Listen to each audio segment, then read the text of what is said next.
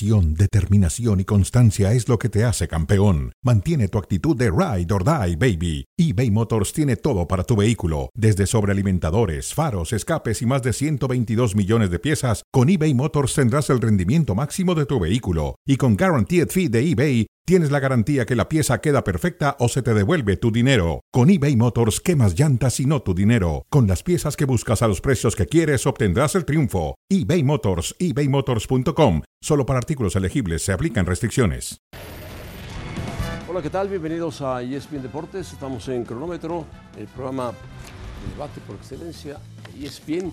Y saludamos a Lalo Varela. Lalo está muy primaveral porque dice que hace un calor terrible y además no hay aire acondicionado en su casa. qué, qué pena, qué pena, Lalo. Sí, bueno, ya, ya andamos por acá, me- como que el, el calor de los cabos se, se vino conmigo. Estamos a los unos 86, 87 grados Fahrenheit afuera, Joserra, y el, arreglaron el aire acondicionado acá, pero me enteré de que Serena Williams se quiere retirar y la hora cero está dedicada Bueno, a ella. Serena Williams, gran tenista. Pero no hay que olvidar otras también grandes. Bueno, vamos a hablar del Barça con Moisés Llorens, ahora que el Barça recuperó prestigio. Vamos a completar la frase, ¿te parece bien, Lalo Varela? Chivas ante Atlas, ¿qué hay que exigirle a Chivas? Que meta un gol, que gane el partido, que saque algo adelante. Escuchemos al portero. No, para nada. Aquí no, no se sale el torneo nada más por un partido, sea Atlas, sea cualquier equipo, no. Creo que, que Chivas siempre tiene que estar para, para pelear los primeros lugares. Se presenta, como lo he dicho, esta oportunidad de que, de que es un clásico, ese clásico tapatío, como lo dije ahorita, a partir de, cuartos de final, que nos elimina Atlas, no hemos ganado ni un partido. Esa es la realidad también. Todo el grupo está consciente de eso, que es un clásico y lo más importante es que, pues, que tenemos que ganarlo sí o sí. Tenemos que ganar sí o sí, dice el portero del Guadalajara, pero el portero quizá no es el problema. El problema está de medio campo hacia adelante, donde el Guadalajara no hace gol. No ha hecho gol en su casa en varios partidos y lleva, bueno, nueve partidos salidos sin ganar la Varela. Nueve sin ganar. Sí, entonces, a ver, José, vamos a jugar a completar la, la frase. Guadalajara ante Atlas, hay que exigirle espacio. Que meta un gol. Sí, así de fácil. ¿Podrá hacerlo? Que meta un gol. Esa es la pregunta. Que no ha metido gol en su casa. Es increíble, ¿no? Sí. Pero bueno, el Sí, Guadalajara mira, tiene que yo lo despertar, pongo tiene así, que despertar. Guadalajara ante Atlas tiene que despertar y, yo voy, tiene razón, tiene que anotar, pero yo voy, yo quiero ir también a esto, tiene, y no es una palabra, son, son varias, tiene que mejorar, tiene que jugar al fútbol, porque te acuerdas como decía don Fernando Marcos, que en algunas partes jugaban con balón cuadrado, parece que el Guadalajara así y que gane, o sea, tiene que mejorar, jugar al fútbol, ¿sí? Anotar y ganar. Y aquí están pagando las consecuencias. Es muy fácil en el deporte que sea y más en el fútbol. Con entrenadores al vapor puedes tener una racha como tuvieron el año pasado o el torneo pasado de cinco victorias consecutivas, pero ya a largo plazo ahí se ven las carencias, la falta de experiencia del entrenador, no sé si la credibilidad que no tiene con sus jugadores, Ahí está el reflejo. Un buen entrenador hace ajustes, arregla situaciones y el, y el Guadalajara está cada vez más mal. Tiene razón en todo lo que dijiste. Tiene que trabajar mucho el entrenador y no sé si perdiendo con el Atlas pierda el puesto seguramente el entrenador, porque el Guadalajara no puede quedarse así. Debe estar, me imagino que debe estar buscando un técnico de prestigio, un técnico que trate de levantar al equipo de las Chivas. Las Chivas no pueden estar tan bajo, tan bajo. Claro. Son el penúltimo equipo de la liga, un equipo popular, un equipo importante. Penúltimo. No puede ser penúltimo equipo de la liga. Bueno. Vamos a escuchar a los jugadores Oye, de y luego la Pumas, eh, indisciplina. Fernando González, cuando jugaban mejor, bien eso. Sí. Adelante, adelante, pregunta. Vamos, vamos a escuchar a los jugadores de Pumas. eh, la derrota ante el Barça, ¿para qué sirvió? ¿Para qué sirvió a los Pumas? Es todo aprendizaje para mejorar para la liga, que es lo más importante para nosotros. Yo creo que fue un gran aprendizaje para nosotros eh, ante un gran rival, yo creo que el, el mejor del mundo. Hemos aprendido muchas cosas, muchas cosas, La verdad que sabíamos que uno corre ciertos riesgos cuando va a jugar este tipo de partidos contra estos rivales y, al final eh, no, me gusta el desafío, ni te digo los jugadores que fueron los que dieron el ok. Bueno, eh, todos son excusas. Lo que diga el, equipo de los Pumas son excusas. En un minuto y medio le habían hecho ya el primer gol. Una gran jugada de Lewandowski, otra gran jugada de Lewandowski para Pedri. Y le hicieron el segundo. Y después apareció Dembélé y les hizo el tercero. Y vino el cuarto por Pedri. Golearon sin, sin misericordia. En 20 minutos llevan 4-0 a favor del Barcelona. Me parece que Pumas, yo no sé si aprendió o no aprendió, pero enfrentarse a este tipo de rivales en su cancha después de la pretemporada que había hecho el Barça, con los jugadores que ha contratado, con lo que ha gastado, con lo que tiene ahí puesto para buscar la Champions, la Liga, lo que sea, es muy difícil. Pumas hizo el ridículo frente al Barcelona en el Joan Gamper. Sí, estoy de acuerdo contigo en gran parte, pero yo creo que sí es de experiencia. El enfrentarse a los mejores equipos del mundo, por supuesto que sí, sobre todo ese nombre. Lo que sí es, a mí me extrañó, o sea, como que se espantaron, les asustó. Porque los Pumas tampoco es que son tan malos para, porque les pudieron haber metido 8, 9, pudo haber sido peor. Y el otro punto es, a, mí me llamó la atención, muchos de, los medios enfatizando lo obvio de que esta es la diferencia que hay entre la Liga Española y la, y la Mexicana. Por un, les digo yo, por un partido no se puede saber eso. Y el otro, sí, Barcelona es uno de los mejores de España, pero Pumas no es uno de los mejores del fútbol mexicano, o sea, tampoco era justo eso. Y todos sabemos que la Liga de España es mil veces mejor que la mexicana. Eso, esto aquí a mí no me sirve de nada que se diga eso.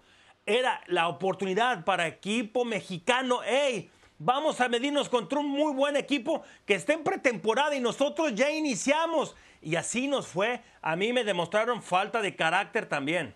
Falta de carácter, falta de responsabilidad, falta de, interés, falta de atención. Y yo no sé si salieron dormidos, salieron espantados, 80 mil espectadores, algo pasó, pero, pero bueno, la Liga Española, por supuesto que es mejor que la Liga Mexicana, eso está claro. Dígase, dígase, lo que se diga, hay mucha diferencia entre lo que gasta un equipo de Europa de este tipo a lo que gastan los equipos mexicanos. El presupuesto del Barcelona es de cerca de 800 millones de euros y el del Barça es de 31 millones de dólares. Por, Dios, por Dios. Bueno, hablando del Real Madrid, el Real Madrid fue el gran campeón de Europa. Su posible alineación, Courtois, Carvajal, Militao, Álava, Mendy. No va a jugar todavía eh, la, nueva contratación eh, alemana, pero sí juega Modric, Casemiro, Kroos, Vinicius, Benzema y Valverde. Una alineación muy fuerte oh. de el Madrid para enfrentar al campeón de la Europa League. El Real Madrid ha, enfrentado una sola vez al equipo de Frankfurt. Y eso fue en la época de Alfredo Di Stefano, en Glasgow. Ganaron siete goles a tres, la quinta Copa de Europa. Vamos a ver cómo les va ahora con el Frankfurt en Helsinki, en Finlandia, donde se va a jugar el partido por la Supercopa de Europa. Real Madrid, perder, la Supercopa sería, sería un fracaso. Yo no, yo no veo que pierda la Supercopa el Real Madrid. Yo lo veo como favorito. Ah, no, no, por supuesto que es y amplio favorito. Yo, lo que utilizaría aquí es Real Madrid perder la, Supercopa Europea sería lamentable, pero no es grave, porque no es un... está bien, ya son campeones de España, campeones de la Champions League, y debía haber dicho, primero campeones de Europa, campeones de Liga de España, campeones de, la Copa del Rey. Este título, ah, ganarle al, a, un, a un equipo segundón, porque la Eurocopa, perdón, la, la, Europa League es un torneo, y se lo he dicho a son mil veces, es un torneo de segundones, ¿sí? Han, han saturado al fútbol, pero en fin, más dinero quieren estar generando y lo entiendo para más televisión, etcétera.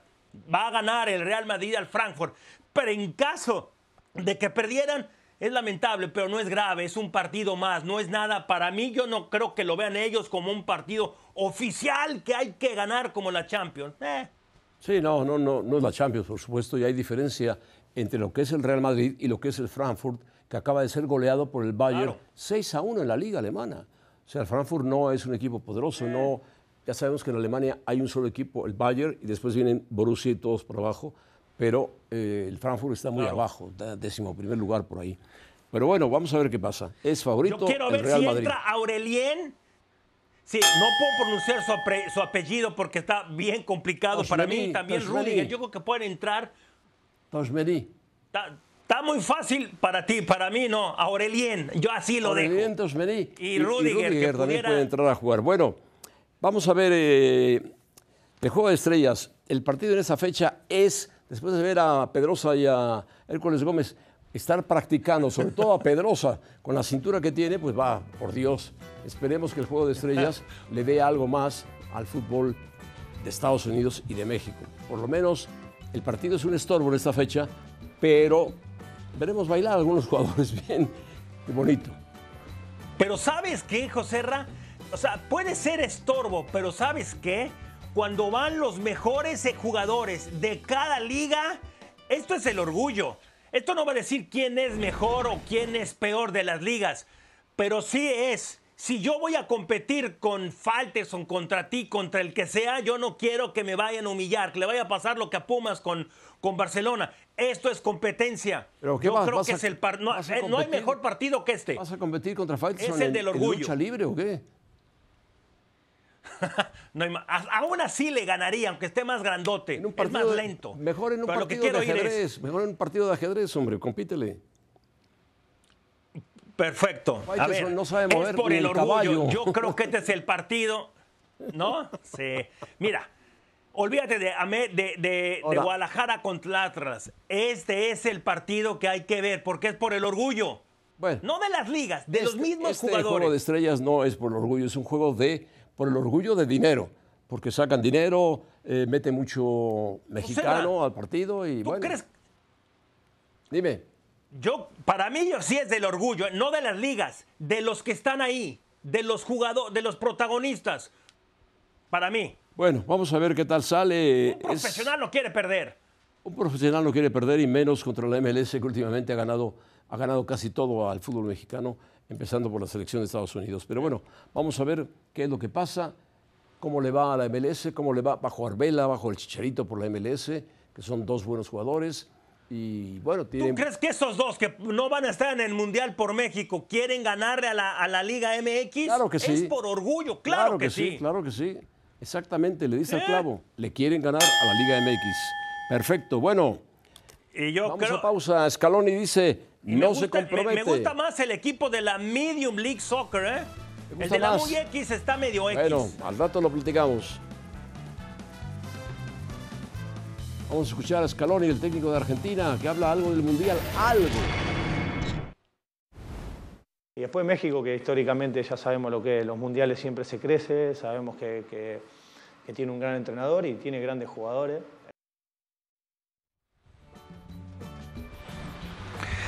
Ay, ay, ay, muy precavido se buena- vio qué buena Leonel foto, Scaloni, qué el buena foto, timonel ¿eh? de la albiceleste. Sí, a ver, Joserra, Dime, con esperanzas reales el tri ante Argentina por lo que dice Scaloni. no, para nada. Está muy lejos de México, de Argentina. Hay que reconocerlo. Argentina ha montado un buen equipo, que tiene jugadores que atraviesan un gran momento, un muy buen portero, buena defensa, medio campo sólido con jugadores todos titulares del fútbol europeo. Y además eh, recuperado, recuperándose poco a poco Messi, entrando ya en la parte final de su carrera, pero recuperándose y con la intención de ganar el Mundial de Fútbol. Argentina es amplio favorito en su grupo, no sé si para ganar el Mundial, pero también puede ganar el Mundial. Y me parece que Scaloni lo dice por quedar bien con el Tata Martino, que tiene fama en Argentina de ser un buen técnico. A ver, por supuesto que el Tri no ha tenido buenos resultados, No, ni no. mucho menos. Hay dudas en la defensa, hay dudas en sus actuaciones. Una delantera que no tiene gol. ¿Quiénes van a ser los delanteros con Raúl Jiménez que estando en sequía no convocan a Chicharo? ¿Quién lo va? ¿Quién les los van a ayudar? Le falta madurez a, a- a Santi Jiménez. Y tengo dudas en el entrenador en este sentido. ¿Está involucrado o comprometido? Yo y entiendas, involucrados son las ovejas, comprometido es el lobo feroz. Yo creo que él está involucrado, no comprometido por los por todas las cosas que no ha hecho, que está en Argentina, que está en México, que no, que sí, yo no sé. Estoy de acuerdo contigo. No está muy involucrado el Tata Martino, o por lo menos en los últimos meses no se ha visto muy involucrado entre la enfermedad del ojo, sus viajes a Argentina, sus vacaciones, eh, lo anterior que fue la pandemia. México jugó con Argentina, jugó un partido y le ganó 4-0 a Argentina. Una Ojalá- Argentina que está en formación apenas. Sí, oye, en, en formación, pero espérame, Argentina en el mundial que quieran, me digan que esté jugando bien, esté jugando mal, es Argentina. Y hablando de Argentina, Leonel Scaloni debe comprometerse al título de Qatar porque ya hablabas, él no quiere dice. comprometerse. A ver qué dice. No quiere ni siquiera hablar de eso. Aquí están sus palabras. Eh, es inútil que yo diga que vamos a ganar la Copa del Mundo, porque es mentira. Porque es mentira, porque hay grandes selecciones, se puede dar como no se puede dar. A competir vamos a ir a competir, porque este equipo compite con quien sea. Que la selección va a dejar todo, hasta que esta selección no- nos va a representar. El resultado después eh, puede ser el que sea, pero al final la gente entenderá que dieron todo. Bueno, Scaloni no quiere comprometerse, sabe que Argentina es un favorito para, para ganar la Copa del Mundo o para ser un buen equipo, un protagonista, pero no quiere comprometerse y bueno, tira a la banda la pelota y dice hay varias selecciones importantes, por supuesto que las hay, está Brasil, está Francia, está Inglaterra, está España, están varios equipos importantes del mundo, europeos sobre Alemania. todo, Alemania, Claro. que eh, Eh, se pueden encontrar, se pueden encontrar. Argentina y lo pueden dejar fuera, indudablemente que lo pueden dejar fuera. Yo entiendo, yo entiendo que no quiere comprometerse y decir eso. Eh, Yo entiendo. Pero otra parte, otra parte de mí, obviamente yo no estoy ni cerca de, de tener un puesto como el de él, pero también creo que debería, debería tomar un poco más de liderazgo y, y- y hacerse como más fuerte en este sentido. Decir, Argentina tiene que estar entre los favoritos, tenemos que demostrar, o sea, no aventarse el paquete, sí, completo, pero sí como que dar más seguridad, porque ah, yo lo vi no temeroso, tú lo, tú lo dijiste, tiró la pelota a un lado, no, agarre el balón y di, queremos ser protagonistas, vamos a intentarlo, no, no, no, como lo dijo. Estoy de acuerdo yo. contigo, estoy de acuerdo contigo, Lalo. Lo dijo muy temeroso. Eh, quiere decir que o no está satisfecho con su equipo, que tiene muy buen equipo de fútbol y tiene al mejor jugador del mundo todavía, que es Leo Messi, que está recuperándose. Tiene buena Tiene defensa, buen portero, buen mediocampo. Tiene muy buen equipo Argentina, muy buen equipo, como dice Lalo. Están invictos Un gran este- equipo. Ganó la Copa América. En este 2022 están invictos. Yo, sé que un mundial es distinto, es un torneo Un corto, no que ganar que siete sí. partidos. Sí, cinco victorias, dos empates, cero derrotas.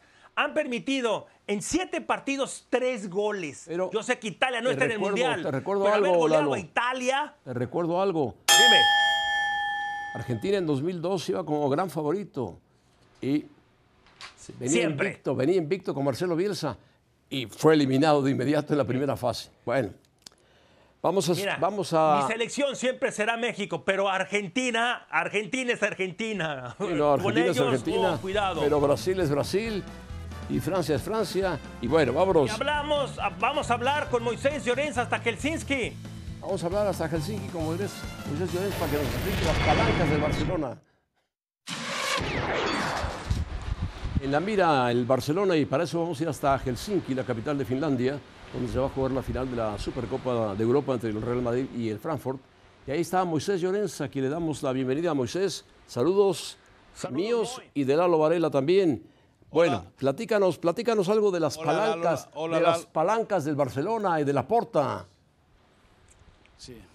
Sí, buenas noches desde Helsinki, la capital de Finlandia. Palanca estuvo Joan Laporta mientras estuvo en Las Vegas de gira con el Barça y pudo tocar alguna palanca que otra. Eh, ha activado ya hasta cuatro palancas el Barça, esta última de 100 millones de euros, de algo más de 100 millones de euros. Pero eh, no le va a dar para inscribir. Al final eh, todo es un juego de interpretación, todo es un juego, lógicamente, de números, de interpretación de números y el Barça eh, considera que eh, esos números los tiene que inter- los interpreta de una manera y la Liga los interpreta de una completamente diferente. Por lo tanto, eh, sigue el lío, sigue el lío. a- al, a- yo no os voy a engañar, hace cuestión de un par de meses, un alto ejecutivo del club me hablaba de hacer un ridículo histórico.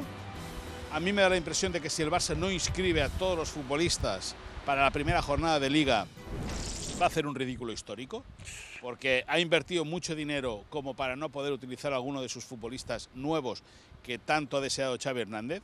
Y con todo, eh, sigue la maquinaria eh, burocrática del Barça trabajando, tratando de encontrar soluciones. Pero ¿cuál, cuál es el problema de, de, inscribir a eh, estos jugadores? ¿Cuál es el problema?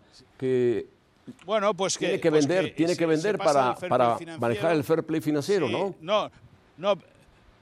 Vend- Vender es una de las soluciones, o que alguno de los cracks se rebaje el sueldo también sería una de las soluciones. Al final es todo un tope económico, el Barça se pasa de ese tope económico, si tiene ingresos, esas cantidades eh, eh, eh, te disminuyen, por lo tanto tienes, debería tener más margen para poder inscribir jugadores. El Barça cree que con lo que ha ingresado puede trabajar ya para inscribir a esos futbolistas, pero con la ley en mano, según la liga, eh, aún le queda un margen para tener que ingresar más dineros y por lo tanto hacer hueco suficiente para poder inscribir a todos los futbolistas. Moisés, es un entonces, lío. ¿cuál- eh, ¿Qué, qué, cuánto riesgo hay entonces para poder inscribir estos refuerzos y, y- y también eh, el efecto del el conflicto que hay con De Jong para seguir con esta situación? Bueno, con De Jong, que es el primero al cual le están empujando desde hace no semanas, sino meses, para que abandone el Barça. Eh, el Barça tuvo en la mano una oferta del Manchester United de 85 millones de euros entre fijos y variables, que eso sí que habría ayudado mucho al club. Pues que, puesto que hubiese sido un ingreso, hubiesen ahorrado eh, una palanca y el jugador al cobrar casi 20 millones de euros por temporada habría hecho hueco en la masa salarial. Esa hubiese sido una jugada redonda porque entre la oferta y lo que cobra el jugador hubiese pasado de los 100 millones de euros y eso al club le hubiese venido muy bien. Pero Frenkie de Jong lo tiene muy claro. Él quiere jugar Champions League, él no quiere irse a una ciudad como Manchester y él quiere disfrutar de su nueva casa que se ha comprado con su trabajo Claro. en Castelldefels, que le ha costado más de 10 millones de euros y que él no, eh, no siente la necesidad de tener que irse y menos forzado por el Barça. Increíble, Está, sí. está difícil Oye, entonces la situación. Tenemos ¿no? el partido contra el Rayo Vallecano este fin de semana por ESPN Deportes. ¿Qué esperar en este arranque de liga entonces con el eh, cuadro culé? Bueno, eh, eh, a mí me da la impresión y por, por lo, por lo que he podido conversar con Xavi, que lo tiene muy claro, es decir, que el equipo está eh, abstraído de todo. Lógicamente Xavi espera saber con qué jugadores puede contar y con quién no. No es lo mismo afrontar un partido con, con Rafinha, con Dembélé y con Lewandowski, porque se puede encontrar el Barça con la circunstancia que no pueda jugar ninguno de los tres porque Rafinha y Lewandowski son nuevos fichajes, pero Dembélé firma un nuevo contrato y hay que registrar a los tres, es decir, no solo son las incorporaciones Pero los que firmó se tienen que un nuevo inscribir, contrato a la baja, ¿no, Los que tienen, Moisés? los que tienen nuevo Claro, sí, sí, exacto, eh, firmó un contrato a la baja, pero es un contrato nuevo y se tiene que inscribir. Y ahí el Barça también necesita margen para poder inscribir a los jugadores. Bueno, esperemos que solucione esto el Barcelona porque es importante que, que- que inicie con el equipo casi completo. Lo de De Jong no sé si lo puedan salvar o, o logren convencerlo de rebajarse el salario. Bueno, esa, es, esa es una de las, una de las claves. Eh, Lo mejor de todo, ¿sabéis qué es? Que el día 31 se acaba el culebrón. Sí. O sea, en 23 días hemos de saber cómo acaba el tema. Yo insisto, creo que si el Barça es incapaz de inscribir a todos los jugadores para el partido del próximo sábado, es un ridículo histórico. Creo. Pero, lógicamente, el Barça me consta que está trabajando, que está trabajando de manera muy dura, que la liga, eh, lógicamente, también quiere marcar su terreno, quiere marcar la línea y decir, hasta aquí no pasáis, pero también es cierto que a la liga no le conviene que jugadores como Kessi, como Christensen, como, como el propio Lewandowski o Dembélé o Rafinha, pues eh, siendo jugadores del Barça no puedan jugar el campeonato. Moisés, claro que no le tú conviene. estás- ya hablamos demasiado del Barcelona. Tú estás en Helsinki Sí. para un asunto nada más, para el Real Madrid. ¿Es título seguro la Supercopa Europea el enfrentar al Frankfurt?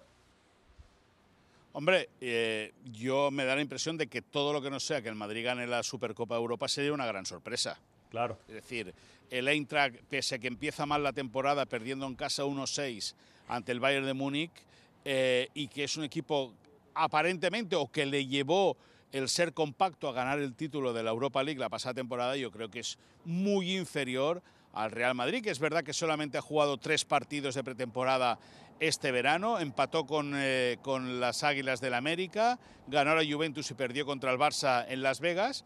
Es verdad que son pocos minutos de rodaje para un equipo mayor, porque el Madrid ya se le empieza a hacer mayor el equipo, pero todo y eso, el Madrid con una pata tiene que ganar al Ente de Frankfurt. Seguro, estoy contigo en Sí, eso. es un equipo Serra. amplio favorito. Además, la única vez que se enfrentaron, que todavía no nacía Moisés, ni, ni yo, ni tampoco Lalo Varela. No. Bueno, Lalo Varela de joven.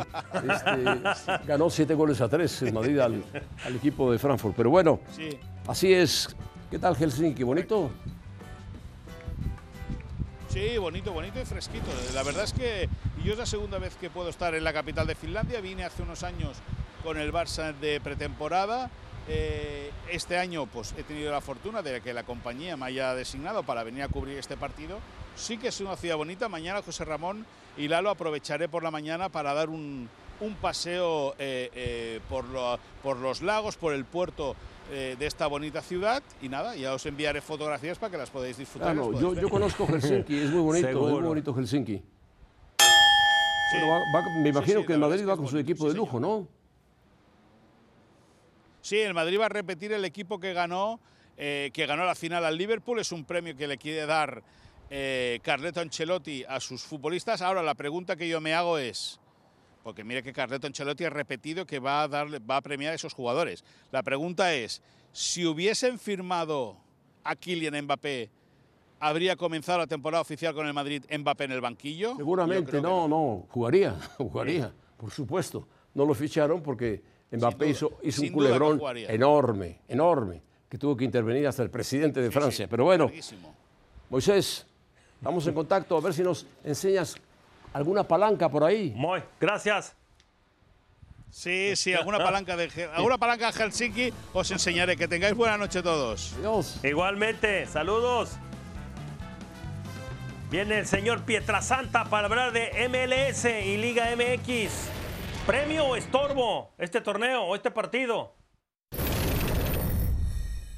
si realmente quieres ver una rivalidad va a ser cuando sean torneos de verdad, cuando haya trofeos de verdad y donde se ponga algo en juego que realmente haga a todos dar el máximo. Que esto va a hacer crecer aún más a esta liga, que cada año que pasa va mejor, va mejor, va mejor.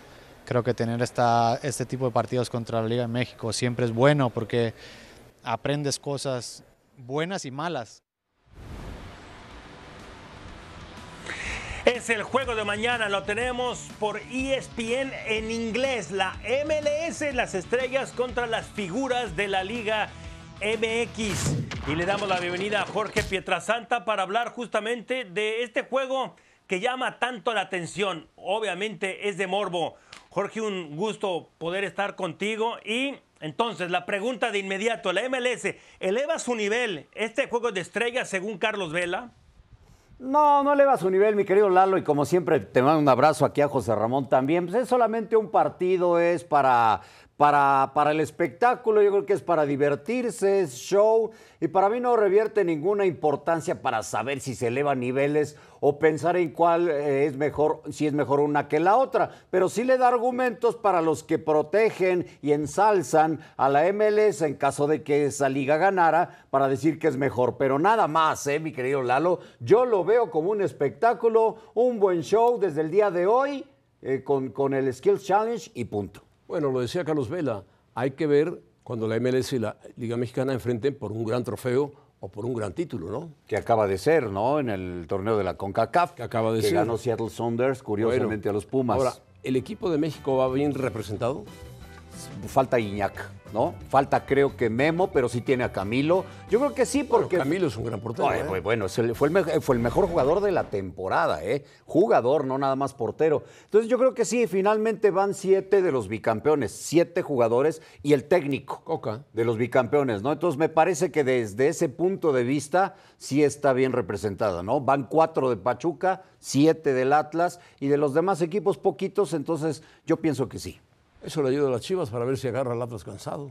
Mm, pues ¿quién sabe, quién sabe, porque como su técnico es Coca, como el técnico es Coca, mi querido Lalo los va a poner a jugar dos minutos a los siete, ¿no? Para que lleguen descansaditos y a los dos que van de Chivas que jueguen los 90.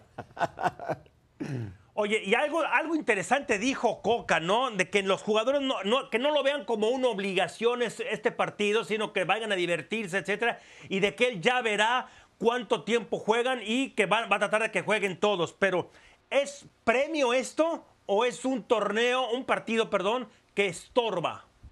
Mm, Depende de, de qué jugadores sean, ¿no? Yo creo que los, para los del Atlas es un premio, vienen de ganar el balón de oro. Yo creo que para pocos sería un estorbo, salvo si, si hubieran sido los jugadores de Pumas o los del América que han tenido mucha actividad. Esa es mi, spe- mi perspectiva, ¿no? Yo creo que más, sí más lo vería yo como un, un premio de ir a eso, ¿no? A divertirse. ¿Sabes cuál es el jugador más caro de todos los mexicanos que van a jugar este partido?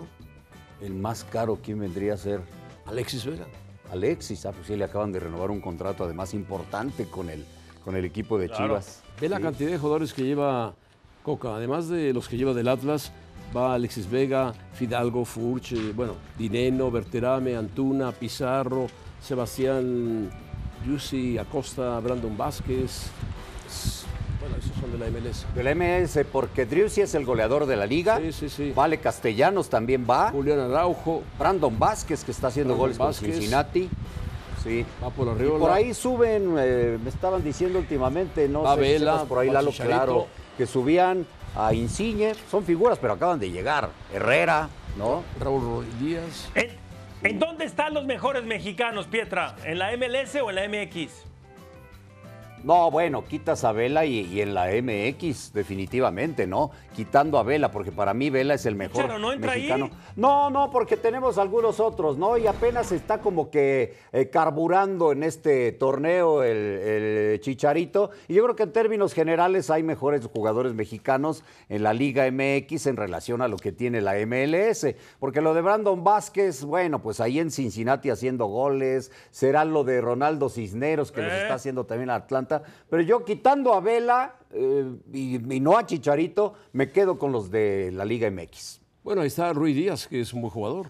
Como peruano, ¿no? En, en la, bueno, él ya fue campeón de la Liga MX Campeón. de goleo. Campeón de goleo. Y además está valorado en 8.8 millones de, de dólares. Es un gran jugador, ¿eh? le ha venido muy bien hacia. Ya fue goleador en México también. Ya lo fue con, con el equipo de Bueno. Monarcas, cuando existía Monarcas Morelia. Escuchemos a Coca, vamos a ver qué dice. Lo leemos. Este es un premio, no una obligación. No quiero que mis jugadores sientan obligación, que jueguen los minutos que crean y después me arreglo para que entren todos.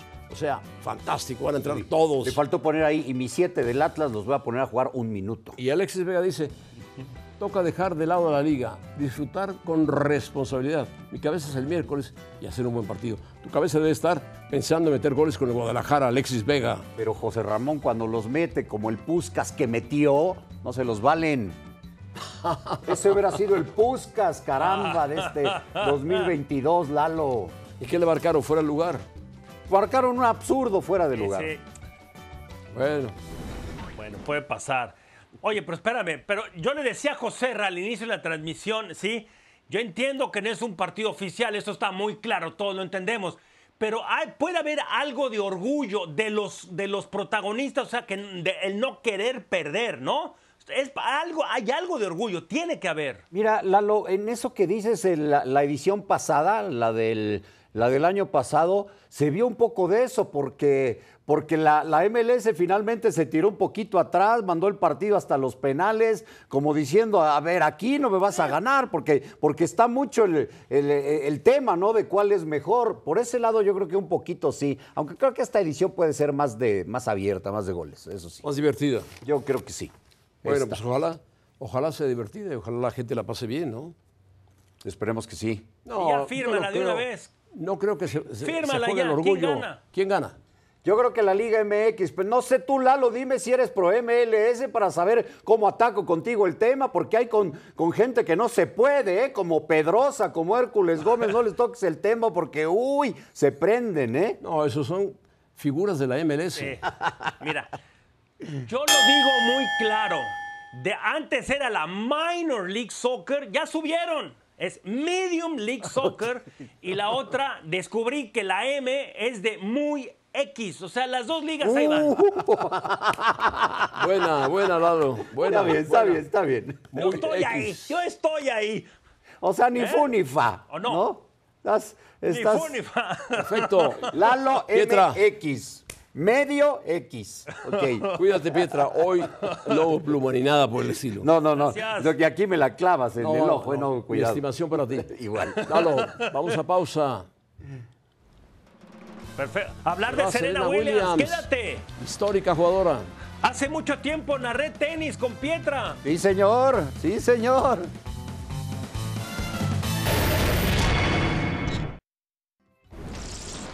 Bueno, acerca a Dios, desgraciadamente no estaba preparada para ganar Wimbledon este año y no sé si estaré lista para ganar Nueva York, pero lo voy a intentar, dice Serena Williams, que ha ganado 23 Grand Slams, se acerca a Dios. Ella dice que no quiere que se hable de jubilación, de retiro, ni nada por el estilo, sino una transición que va a hacer en su carrera de tenista a otras cosas que tiene, fundaciones, eh, negocios de capital de riesgo, a su hija que quiere tener más familia.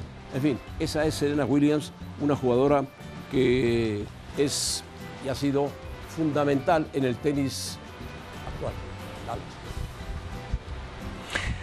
Sí, es un retiro antes de lo esperado. Yo creo que no, después de lo que ocurrió en Wimbledon, donde no estaba preparada obviamente para competir, está, está ya en otra situación y no es crítica, es algo totalmente entendible, una mujer que lo hizo todo.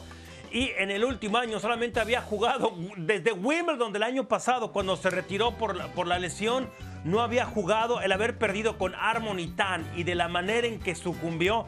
Por supuesto que, eso le duele en el orgullo a una mujer que no está acostumbrada a perder ni en finales de Grand Slam, ni en, ni en finales majors.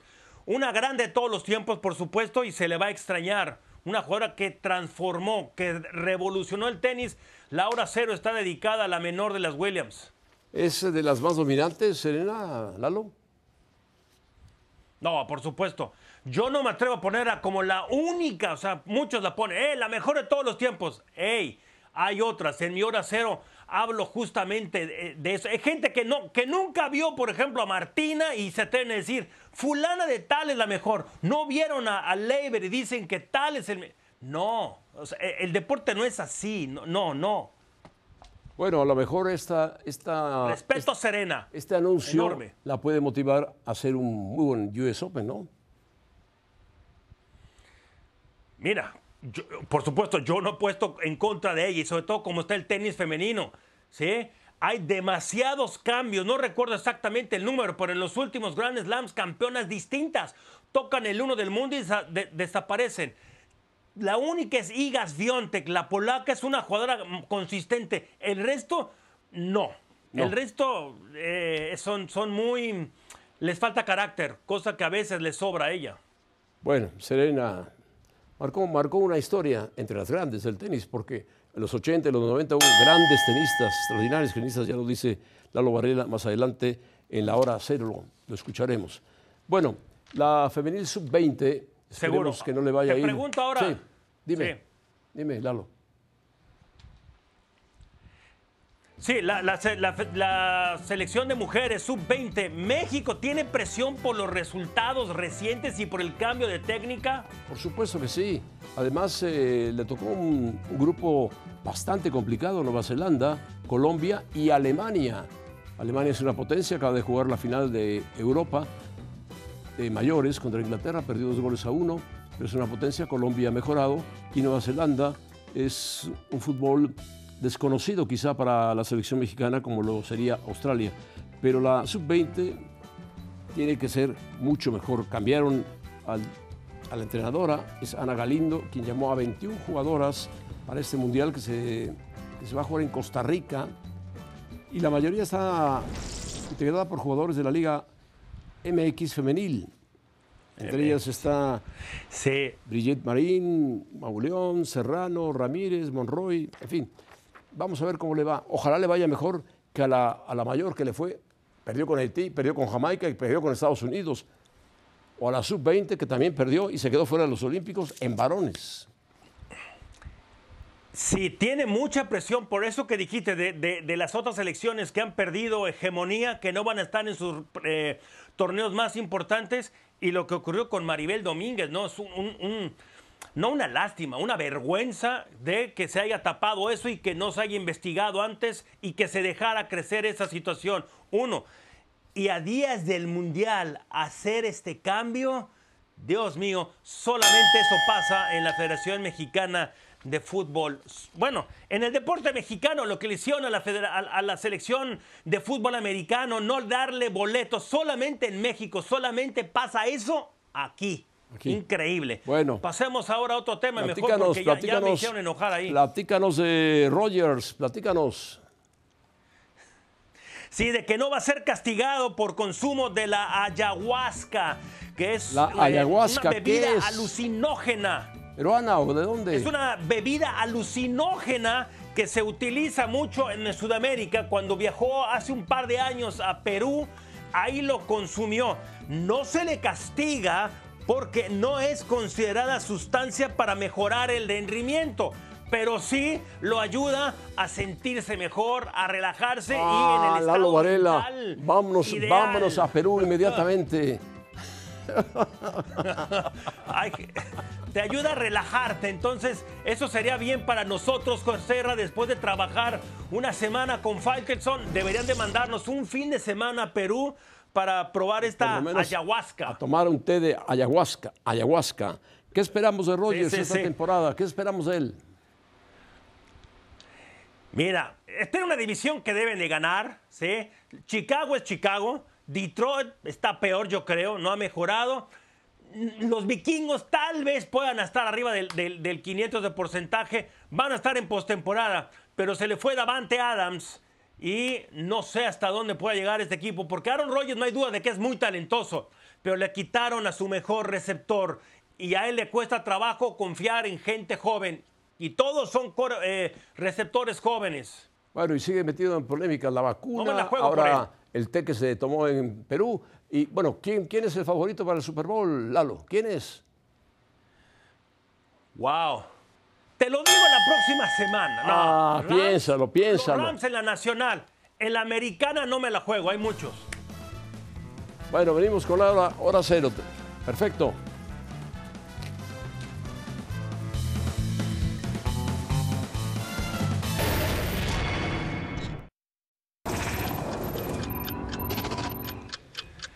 Laura Ser, aprovechando que anuncia su retiro, Serena Williams. El término de él o de la mejor de todos los tiempos se emplea tan a menudo y con tanta ligereza que ha perdido para mí toda su credibilidad. Gente que no vio, por ejemplo, deportes antes de los 80s o inclusive durante los 90s, se atreven a decir que tal o cual es el mejor de la historia en la actualidad. Uno no estudia para saber más, sino para ignorar menos, les diría Sor Juana Inés de la Cruz. Es más fácil recordar lo presente, obvio, pero la mayoría castiga el pasado. El mejor de cada era, les digo, por sus virtudes, puede y debe brillar en cada una de las otras épocas.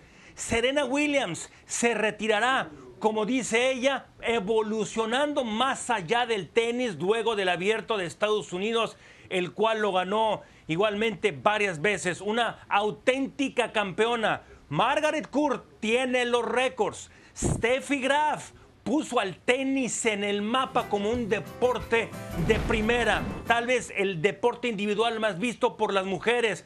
Martina Navratilova fue la mejor atleta y Serena Williams transformó este deporte, le puso fortaleza.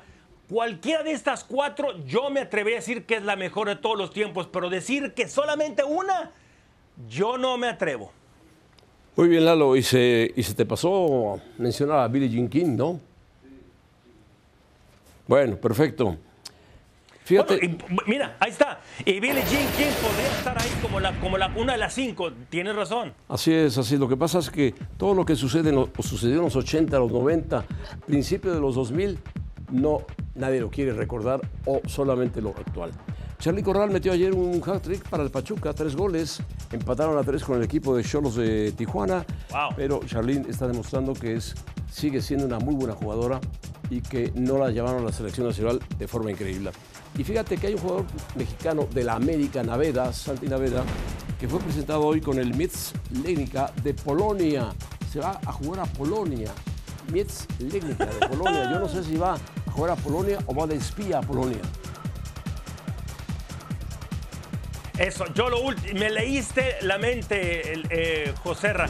Yo creo que se va de espía de- del Tata Martino. No sé si de mucha ayuda. Al que hay que espiar y hacerle algo es Argentina, no a Polonia ni a Arabia Saudita. ¿Y qué Bueno. me dices de Tyson Fury?